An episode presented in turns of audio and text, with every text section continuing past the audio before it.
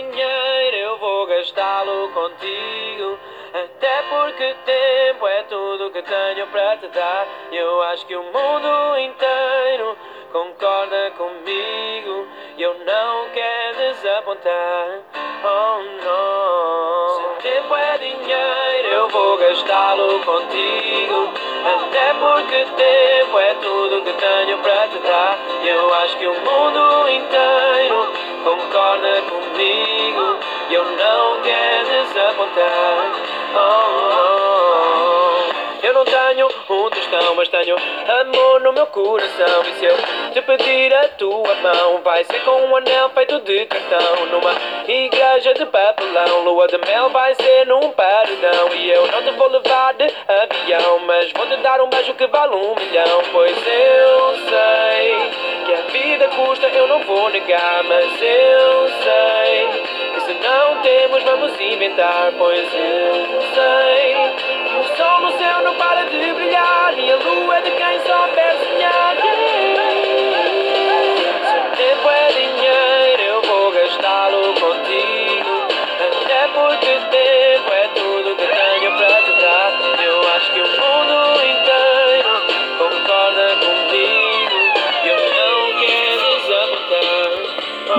isso aí, minha gente.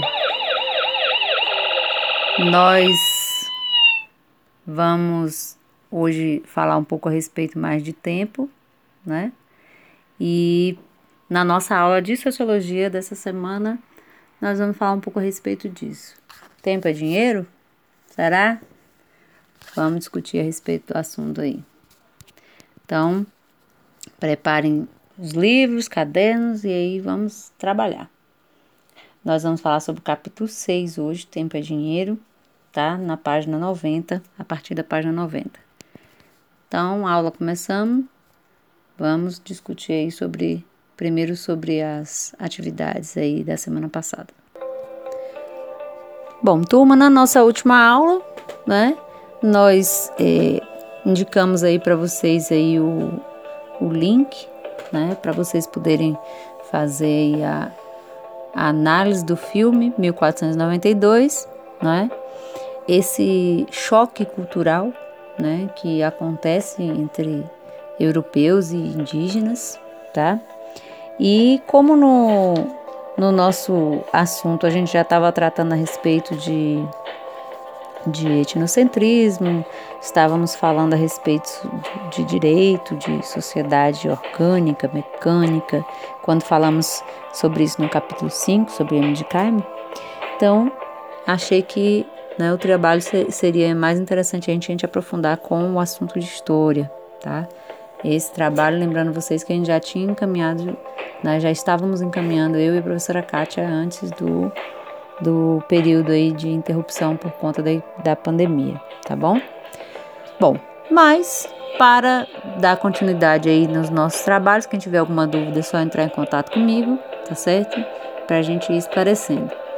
É, hoje vamos iniciar nossa, nossa aula aí com é, uma, um poema, tá?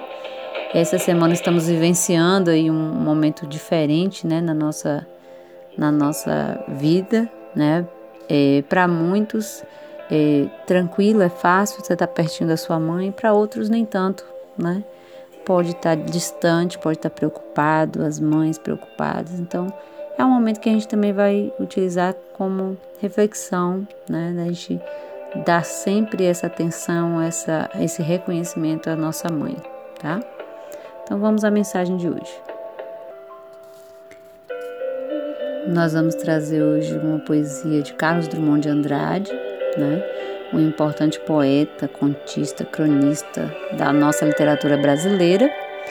E ele é, fez, faz parte né, do modernismo e nós vamos aproveitar aproveitar o momento para a gente poder é, falar um pouco a respeito né, dessa figura especial em nossa vida que é a mãe, tá? O poema é do livro Lição de Coisas, de Carlos Drummond de Andrade, da segunda geração do modernismo brasileiro. e diz o seguinte: Para sempre. Por que Deus permite que as mães vão-se embora? Mãe não tem limite. É tempo sem hora. Luz que não apaga. Quando sopra o vento e a chuva desaba, veludo escondido na pele enrugada. Água pura, ar puro, puro pensamento. Morrer acontece, com que é breve e passa, sem deixar vestígios. Mãe, na sua graça, é eternidade. Ela é eternidade. Porque Deus se lembra, mistério profundo, de tirá-la um dia. Fosse eu rei do mundo, baixava uma lei: mãe não morre nunca. Mãe ficará sempre junto de seu filho. E ele, velho, embora, será pequenino, feito grão de milho. Texto de Carlos Drummond de Andrade. E a gente vai complementando aí no fundo com uma música de Aline Barros, Coração de Mãe. E que a gente possa lembrar de estar agradecendo as nossas mães, nossas avós, as pessoas que são especiais em nossa vida e dizendo o quanto esse momento é difícil para nós e é difícil para eles. Como no poema de Carlos Drummond de Andrade, nós muitas vezes só deixamos para nos recordar né, desse valor que nós temos ao nosso lado quando nós não temos mais eles aqui.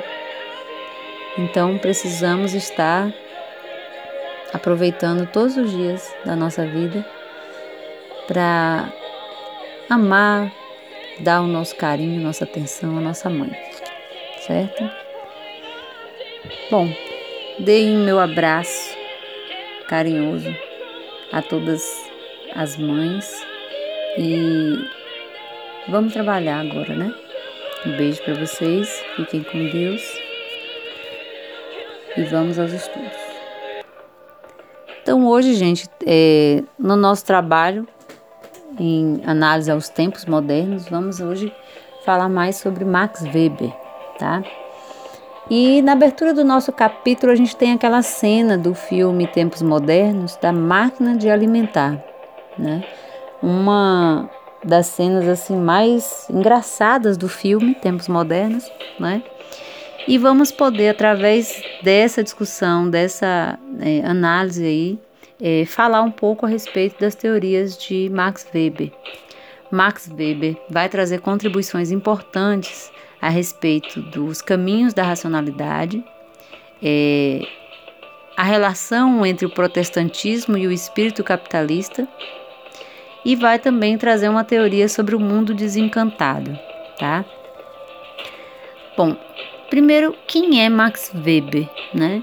Max Weber, um homem do século XIX, ele nasceu na Alemanha, né, de uma família de burgueses liberais. Ele foi sociólogo, economista, historiador. Fundou a disciplina chamada Sociologia da Religião, é considerado um dos pais aí da sociologia, né?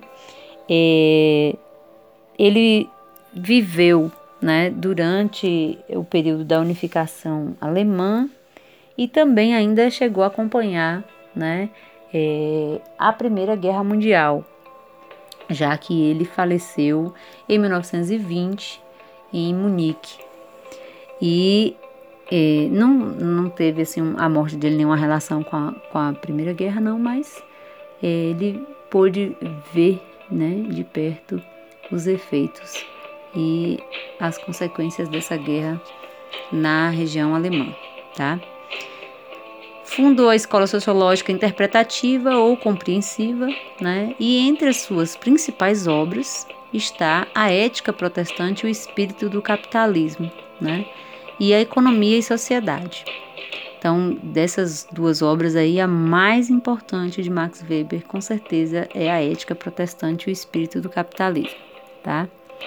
Nesse trabalho, é, Max Weber começa né, a fazer, a trazer as considerações, as discussões a respeito dessa questão né, da, da, do dinheiro, do tempo, do uso racional das coisas, certo? Então, ele é, fez muitas viagens, conheceu outros, outros lugares, outras obras, outros ambientes e ele pôde né, observar. Ele fez um contraste entre as religiões ocidentais, é, é, o, o judaísmo, o islamismo e o cristianismo, e observou também como é que se davam as religiões orientais, né? o hinduísmo, o budismo, o taoísmo e algumas outras. Ele começou a fazer a comparação entre essas religiões e como essas religiões elas estimularam é, o desenvolvimento da sociedade, tá? Então, tudo isso fez com que né, a sua imaginação e os seus estudos é, prosseguissem a um, um, um, ritmo que não foi né, é, vivenciado por outros, outros pensadores, outros filósofos. Tá? Então, a principal obra realmente dele é a Ética Protestante, o Espírito Capitalista, onde ele vai trabalhar com essas abordagens, certo? Bom, é, uma, uma questão interessante a gente refletir é com relação a essa máquina aí, né, a máquina de, alimentar, né, é, que aparece no filme Tempos Modernos. Então, o que, que diria Max Weber diante desta máquina, se ele estivesse observando né, esse tipo de acontecimento na fábrica, né, aonde a máquina alimentaria os seus trabalhadores e enquanto ele estivesse ali em pleno né, é, movimento, ali em pleno trabalho. Então, que tipo de debate né, se daria né, a partir desse tipo de acontecimento? Então, certamente Max Weber ia achar ridículo né, é, esse tipo de, de situação, esse tipo de invento, né, criado para produzir mais, para lucrar, lucrar mais e acumular mais do ponto de vista da indústria, né? É, a indústria ela, ela fez com essa intenção, né? Vou fazer com que a máquina não deixe a produção parar. Né? Então a máquina vai alimentando os trabalhadores, eles continuam trabalhando sem precisar parar para comer. Né? Isso para Max Weber era ridículo. Mas o que hoje levam as pessoas a concordarem com determinadas mudanças, com determinadas regras, com determinadas leis no nosso dia a dia? Quando se muda, quando se tem essas mudanças acontecendo ou serem provocadas, o que, que as pessoas né, pensam a respeito disso? Então, Max Weber, ele é, estava muito preocupado né, preocupado em compreender como é que o indivíduo lidar com essas ações, como é que o indivíduo ele, ele, ele reage às mudanças na sociedade, quais são as ações que ele tem né, dentro dessa sociedade. Então, ele começou a, a fazer essa análise a partir dessa situação. Tá? Então, de, de, da, da forma como ele, ele visualizava a sociedade, as ações né, de cada indivíduo elas são importantes. A ação se torna uma ação social quando ela é aceita por uma parcela significativa da população. Ou seja, quando o indivíduo ele leva os outros em consideração no momento de tomar uma atitude ou de praticar uma ação. Então ele não está pensando só em si, mas ele está pensando também nos outros. Né? Então essa preocupação do indivíduo com a sua sociedade, com os outros, né? Quando ele passa a, a, a pensar nos outros, ele atinge um certo grau de racionalidade. Então, para é, Max Weber, ele é, vai estar atento a esse tipo de, né, de, de pensamento, esse tipo de comportamento dos indivíduos que né, ele ele observa serem comportamentos que tendem é, é, a ter interações interindividuais. Então, não é o indivíduo pensando só em si, mas é o indivíduo pensando na sociedade. Então, a sociedade para Max Weber não é aquilo que pesa sobre os indivíduos, mas é aquilo que se veicula entre eles, é aquilo que está no pensamento de num coletivo, certo? Bom, então vamos aí, né, é, partindo aí para o próximo ponto. Vamos observar aí no, no nosso livro os caminhos da racionalidade, tá? E a gente vai né, começar a falar um pouco mais a, a profundo a respeito disso. Bom, para Max Weber, a sociedade moderna é racional em todas as suas relações, mas o ponto de vista da racionalidade foi a economia. Né?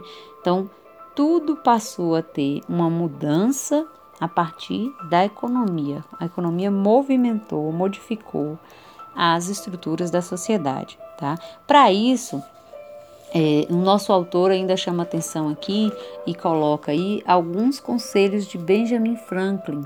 Né? Então, ele se utiliza, por exemplo, de algumas dessas ideias né? É, e, e, e, começa a trazer essa, essa discussão. Tá? Então, se nós é, utilizarmos do ponto de vista racional, né? Nós utilizarmos desses conselhos, né? Pensar na economia, é como é que nós vamos organizar isso, certo? Então veja veja bem aí que na, na, na nas primeiros, nos primeiros parágrafos aí a gente tem lembretes aí de Benjamin Franklin que diz o seguinte, ó: Lembra-te de que tempo é dinheiro. Aquele que com seu trabalho pode ganhar 10 shillings ao dia e vagabundeia metade do dia, ou fica deitado em seu quarto, não deve, mesmo que gaste apenas seis pence para se divertir, contabilizar só essa despesa. Na verdade, gastou, ou melhor, jogou fora cinco chiles a mais. Por quê? Porque o tempo que ele estava descansando ou vagabundeando, como, como diz é, o texto, ele é, deixou de ganhar. Né? Então, ele perdeu porque ele não produziu. Então, deixou né, é, de estar ganhando. Então, para Max Weber, essa questão aí né, dos cálculos, dos negócios, passou a ser muito importante, tá? Então, no, no, no ponto de vista dele, nós entramos a partir desse período em uma nova era, numa mentalidade nova de que nós somos homens de negócio, que nós precisamos valorizar planejar o nosso dia, valorizar a nossa atividade e é, isso passou a ser né, é, cada vez mais forte. Tá? É, no campo da ciência e da tecnologia, passou a haver descobertas científicas, novos inventos, divisões de tarefas, e isso passou a ser cada vez maior. Né? Lembrando para vocês que no século XIX, né, gente, a industrialização estava né? Cada dia tendo novos avanços, novos crescimentos, novas ideias, tá? E aí, gente, na página 93, sobre as máquinas modernas, né? Nós temos aí algumas ilustrações, alguns pôsteres, né? Um pôster da Exposição Universal de Paris, o outro do Teatro Municipal do Rio de Janeiro, mostrando a questão da invenção da eletricidade, né? Que foi um, das, dos mecanismos de maior sucesso do século XX. Então, nós temos aí, na verdade, é, mudanças extremamente importantes desse período, né? É, nós vamos ver aí no texto que ele vai falar a respeito das feiras mundiais e das exposições universais. Né? Então, havia uma preocupação durante esse, esse final do século XIX e o início do século XX de se fazer festas, de se fazer celebrações, de se fazer exposições, demonstrando como estavam avançando as pesquisas, como estavam avançando e progredindo né, no sucesso das, das criações, né, é, das novas máquinas, de todos os setores, tá? Aí na página na página 94 do livro de vocês, a gente tem uma relação dessas invenções. Então, aí na, na na, na, nós temos aí falando a respeito da, da data de invenção do carro, da escada de incêndio, do rádio, do, do primeiro robô, do avião, da televisão, do computador. Então, são invenções que passavam né, cada vez mais a serem importantes. Imagine nos dias de hoje a gente é, é, passando por esse, esse momento tão difícil se não tivéssemos né, constantemente pessoas que estão lá é, é e pesquisando, e criando, e inventando maneiras de é, é, melhorar né, o nosso cotidiano, melhorar a nossa vivência né, nesse mundo agora com, com é, esse, esse Covid-19 por todo lado. Né? Mais cedo eu vi uma reportagem falando justamente sobre isso, né? de que eles inventaram robôs e já disponibilizaram de, desses robôs nas praças públicas de algumas cidades chinesas, de algumas cidades japonesas, orientais, então são, são muito, né, muito atentos a essas tecnologias, estão fazendo isso com uma rapidez imensa, né? Com para que esses robôs? Para poder ajudar.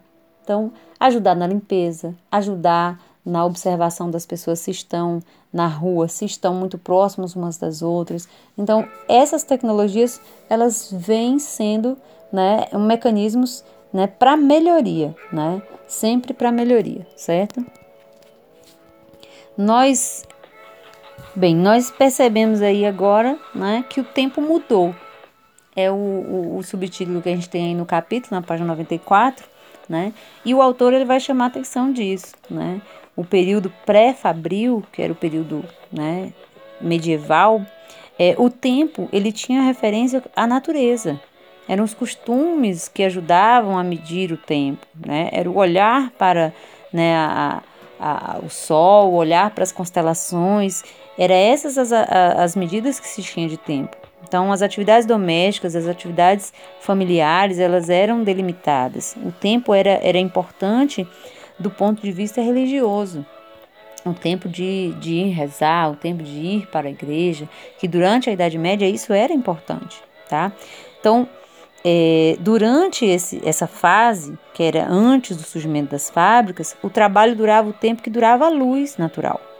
Então, era para ser feito sem pressa, sem exatidão, sem angústia, porque não havia necessidade de, de guardar aquilo que se excedia, de guardar né, para depois. Não, era produzir, comer, produzir, vender ali aquilo que produziu. Não tinha necessidade de acúmulo certo? Então, o trabalhador ele, ele, ele era mais livre, digamos assim, não tinha uma exigência com o tempo, tá? O trabalhador, como objeto de contrato, já no período fabril, né, no, no período já mais moderno, ele tem um tempo estipulado. Então, você tem um tempo para trabalhar, para desenvolver a atividade, e o tempo vale moeda, né? Então, você tem um, um valor pelo tempo de serviço. Tá? Nas cidades se contrata quem sabe e quem pode fazer. E aquele que não sabe e não sabe, não faz ou, ou não quer fazer, não recebe nada. Então, cada um né, tem essa relação com, com o tempo e com o que vai receber a partir daí, tá? A necessidade, por exemplo, de, de, de se ter o relógio mecânico que foi inventado no século XIV, mas que não tinha tanto uso assim, era utilizado mais na igreja, é, foi utilizado né, de forma mais maciça a partir do processo de industrialização, porque precisava se controlar o tempo, né, como era usado aquele tempo. Né? Então, é, é, o tempo que antes era, era considerado importante marcar só por causa né, da, das igrejas, das orações, passou a ser um tempo agora controlado por conta né, do gasto, por conta do lucro. Então, quanto mais eu produzisse em menor tempo, mais eu ia ganhar. Né? Então, no período medieval, não. As, as, as igrejas e as praças, elas recebiam o relógio mesmo para poder marcar esse, esse tempo que era o tempo de oração, né? E não o tempo é, controlado, tá? Só depois aí é que esses, esses, relógios vão começar a chegar nas casas e vão ter os relógios de bolso que vão passar a ser mais utilizados. Mas a princípio, né, essa questão da relação do trabalho com o tempo, ele é muito interessante a gente pensar, certo? Nós temos ainda é, uma outra questão importante que são as mudanças e resistências, tá? Então, ritmos diferentes de vida é, vão dar resultado aí a contratos, a trabalho, a um tempo diferente, tá? Então, também nós temos aí medo de mudanças, medo de perder o controle dos negócios, passam a fazer parte dessa nova, né, realidade aí é, do capitalismo. Então, algumas pessoas têm medo de mudar, medo de se arriscar, né? E isso vai passar a fazer parte. E a mudança, né, da mentalidade, que ela vai seguir um ritmo mais lento, né? A mudança de mentalidade, ela não acompanha a mudança tecnológica, né? Então, as invenções, as criações, elas eram feitas muito rápido. Porém, a mentalidade das pessoas ela demora, né, um pouco mais a serem modificadas. Os comportamentos demoram mais a serem modificados, tá? Então, nós vamos falar um pouco a respeito disso aí também com é, esse trabalho. Bem, então, gente, os movimentos aí, as mudanças, as resistências, elas vão, né, ser uma constante aí nessa sociedade moderna. Uma outra característica interessante aí é do movimento ludista, né, que está aí na página 95 do livro de vocês, que é, acontece com os trabalhadores ingleses.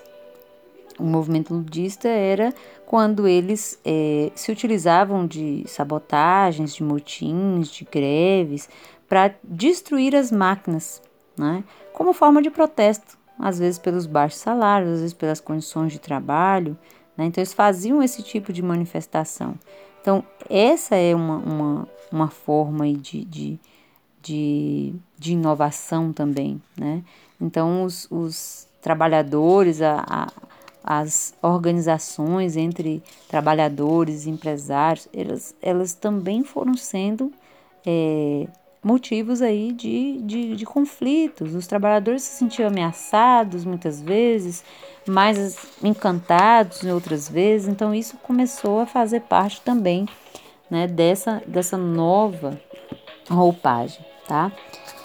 É, e aí nós temos no nosso, no nosso capítulo aí né, dois pontos para a gente poder falar ainda: protestantismo e o espírito é, do capitalismo e o mundo desencantado, tá?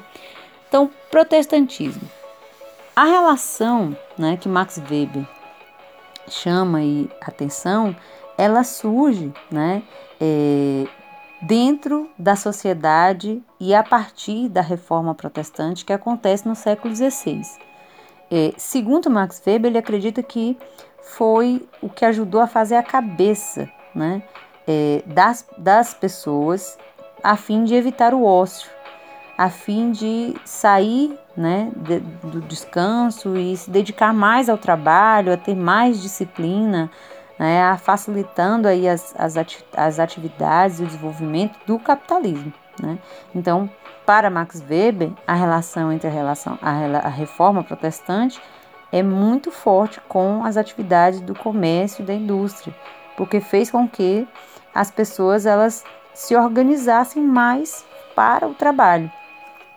Lembrando né, que eh, entre as, as críticas que se fazia na época medieval era de que eh, nós tínhamos muitas, muitas e muitas campanhas, muitas vezes eh, feitas pela Igreja Católica, a fim de arrecadar dinheiro para a Igreja né, fazer as, as obras, investir em novos templos e, e até mesmo para o luxo de algumas das autoridades religiosas. Né? Então, para ele, Max Weber acredita que a reforma protestante trouxe aí para a sociedade uma outra visão de mundo. Né? Então, isso né, teria sido uma, uma, uma forma aí de, de motivação para o desenvolvimento também do capitalismo tá? Então, trabalhar mais, ter mais disciplina era a salvação pelo trabalho, tá? Então, essa ideia aí, né, que é, é, os, os, as, os protestantes, né, então demonstrava sendo um bom trabalhador, fazer bem o trabalho diário, né, era uma forma de também louvar a Deus, né? Então, ele chama atenção a respeito disso. E aí vocês têm aí mais informações aí também nesse box azul aí do lado, né, falando a respeito da, da reforma protestante, né, que iniciou lá é, com Martinho Lutero, mas que também foi se espalhando pela Europa e ganhou né, outras né, visões, inclusive a, a, visão calvinista, que ainda vai um pouquinho mais além, né, é, que incentivou, né, teria sido um, um, grande incentivo para o capitalismo também, tá? E o mundo desencantado? Gente, Max Weber, ele é, chama a atenção de que a racionalidade é importante nas sociedades capitalistas, mas é ao mesmo tempo o fim das ideias teocêntricas, né? As ideias voltadas aí para as questões religiosas, né? Elas vão estar é, sendo minimizadas, sendo inferiorizadas, tá? Então as explicações é, de Max Weber com relação a isso, a preocupação dele com relação a isso, é de que as pessoas né, se encantem demais né, com a modernidade, com o desenvolvimento do capitalismo e abandonem o lado espiritual. Né? Então, ele vai chamar atenção para isso. Tá? Nós temos ainda algum, alguns ganhos né, que foram importantes aí para a nossa sociedade. Né? Então, o pensamento científico ele, ele, ele ganha né, com isso por conta das experiências, do uso da racionalidade, as invenções tecnológicas que surgiram no Oriente, que depois vão sendo né, resgatadas para o Ocidente, como por exemplo o uso da bússola, né, a utilização de vacinas, que a gente tem aí na página 97, são é, é, para Max Weber são, são aspectos positivos, né? Então Max Weber ele é, se, se apropria da, do seu pensamento e é, chama a atenção de que na nossa sociedade nós temos aí um polo né, da, da, do pensamento é, religioso, do mundo religioso, do mundo profano, mas que né, nós temos aí entre essas é, duas vertentes aí da sociedade, essas duas é, desses dois campos aí complexos da nossa sociedade, nós temos também né, muita, muita novidade boa. Né? Então, a ciência ela nunca chegou a resolver todas as dúvidas, jamais vai conseguir resolver. Nós estamos vivenciando né, uma desses entraves.